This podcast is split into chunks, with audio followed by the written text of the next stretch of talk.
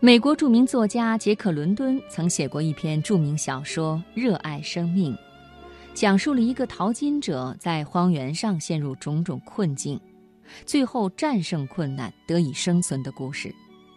读来让人感知到生命的伟大和坚强，让人们对生命变得更加热爱和敬畏。生命属于每一个人，生命的旅程对每一个人来说也只有一次。在生命的旅程中，每个人都会拥有幸福和快乐，但上苍也会在猝不及防的时候把不幸和痛苦扔给你。对此，有人绝望，有人抗争。由此，不同的人对自己的生命所表现出来的态度也大不一样。在我居住的院落里，有一个很有钱的人，但不料有一天他被查出淋巴癌。后来在病痛的折磨下，他在夜里选择跳楼结束了生命。面对这个提前结束生命的人，医生十分痛惜。说：“只要他配合治疗，再活个七八年，应该没有什么大问题。”在场的人听了都唏嘘不已。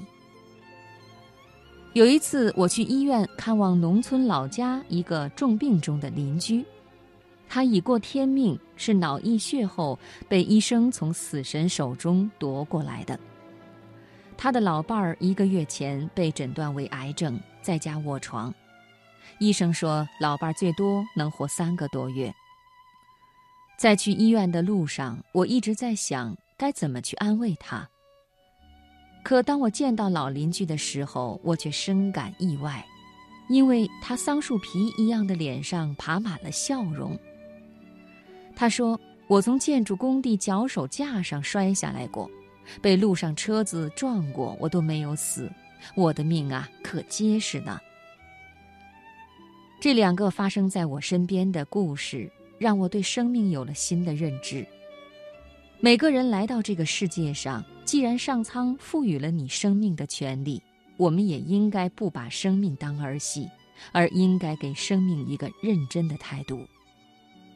人生中，当面对不幸或痛苦时，如果你把你的生命和你身边的人联系在一起思考，你就会感到生命的重任。会重新思考生命的价值。这时，你对生命的认识就会达到一种高度，你就会更加热爱自己的生命，哪怕你的不幸或痛苦让你看不到边际，但只要想到你身边的人对你的爱，他们还不能失去你，这样你对生命的信念就会像种子一样蓬勃生长，并变得坚不可摧。